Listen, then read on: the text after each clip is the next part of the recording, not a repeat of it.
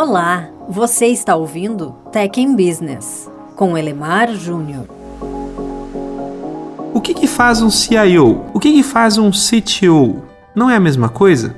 Bom, assim que pensam muitas organizações. Afinal de contas, é muito comum encontrar essas, esses dois títulos sendo utilizados de maneira quase intercambiável, o que é uma pena, porque tanto o CIO quanto o CTO têm tremendas responsabilidades e uma gigante relevância, principalmente em um mundo que é cada vez mais digital. Para deixar bem claro a diferença, as distinções entre essas duas posições, temos que antes começar reconhecendo que ambas são posições em C-level, o que significa que ambas representam algo mais próximo da estratégia. Em organizações menores, muitas vezes, as pessoas que ocupam a posição de CIO e CTO são hands-on, colocam a mão na massa, mas essa característica fica consideravelmente mais rara em empresas um pouco maiores. Em empresas um pouco maiores, o tanto o CIO quanto o CTO dedicam mais tempo respondendo o porquê ou perguntando o porquê e não necessariamente se preocupando com o como. Para isso, eles usam delegação. Mas vamos lá. CIO é acrônimo para Chief Information Officer, ou seja, ele tem foco na informação, ou melhor, na infraestrutura da informação para suportar os negócios. Business Information é Infrastructure. Dessa forma, os profissionais nessa posição, eles não são tão preocupados ou não deveriam ser tão preocupados especificamente com tecnologia, mas com tudo relacionado à entrega de infraestrutura de informação para que o negócio consiga executar suas atividades sempre, obviamente, obedecendo o contexto. Claro que há cada vez mais tecnologia para garantir infraestrutura para a informação, mas o foco não está necessariamente na tecnologia, mas sim no negócio, na infraestrutura de informações para o negócio. Então, por suas atribuições, geralmente é o CIO quem comanda os tradicionais departamentos de TI, ou seja, é o CIO que fica preocupado com servidores, com é, infraestrutura para poder fazer com que as aplicações funcionem, com que os sistemas funcionem, ou seja, que o negócio tenha tudo aquilo que precisa de infraestrutura de informação para poder ter sucesso. E o CTO? Bom, o CTO, que é acrônimo para Chief Technology Officer, ele é o responsável por um conjunto de funções que seria mais bem descrito com o título de Chief Engineering Officer, mas infelizmente CEO já tem outro significado, alguns consideram até bem mais importante do vocabulário corporativo.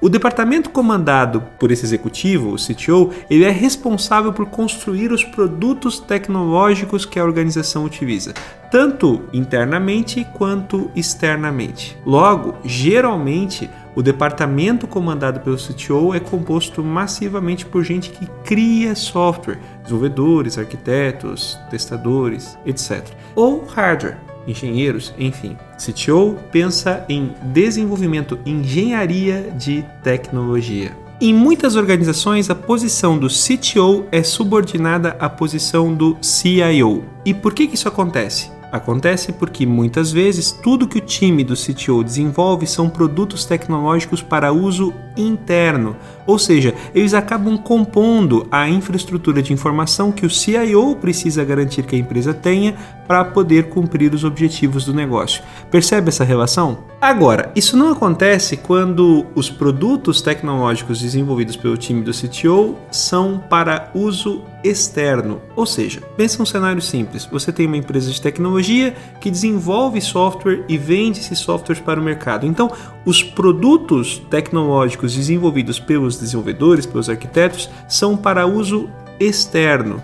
Consequentemente, o CTO deixa de responder então ao CIO, que continua preocupado com a infraestrutura de informação necessária para que o negócio continue, mas não necessariamente com desenvolver produtos e soluções para comercializar. Interessante, né? As atribuições de um CTO envolvem a construção de coisas envolvendo tecnologia e as do CIO envolvem a operacionalização dessas coisas. Ou seja, o departamento comandado pelo CIO geralmente desenvolve soluções, mas não produtos tecnológicos. Por outro lado, o departamento comandado pelo CTO é responsável por desenvolver produtos tecnológicos e até suportá-los, sobretudo quando há uso externo, mas geralmente essa preocupação acaba ficando sob a responsabilidade do CIO. Então, por definição, há trabalho distinto o suficiente para que as posições de CTO e CIO sejam exercidas por pessoas diferentes. Entretanto, é extremamente comum que ocorra uma mescla dessas responsabilidades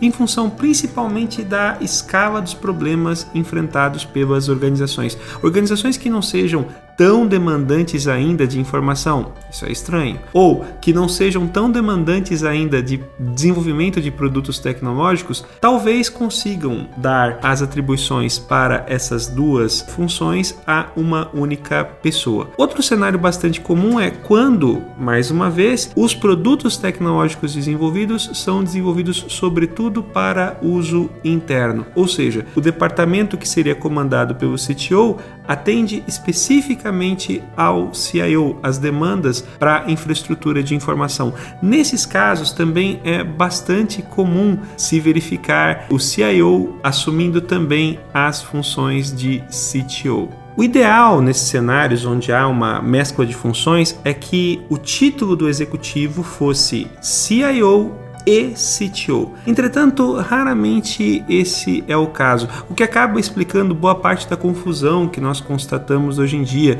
entre as responsabilidades das duas funções, porque com muita frequência se vê CIOs atuando como CTOs, ou ainda em empresas é, que basicamente desenvolvem produtos para uso externo, se vê CTOs executando funções que seriam geralmente associadas a um CIO. Ambas posições compartilham a necessidade de conhecimento em tecnologia, mas de formas bem diferentes. Há quem defenda que executivos em posição de C-level não se importam tanto assim com o título, o que é uma pena, porque de fato entendemos que quando há alinhamento de propósito fica mais fácil garantir autonomia de atuação. E se não fica claro qual é a, a relação de responsabilidades de uma pessoa dentro da organização, também não fica claro exatamente o que se pode esperar dela e, fundamentalmente, projetar para ela, o que acaba atravancando processos de transformação digital.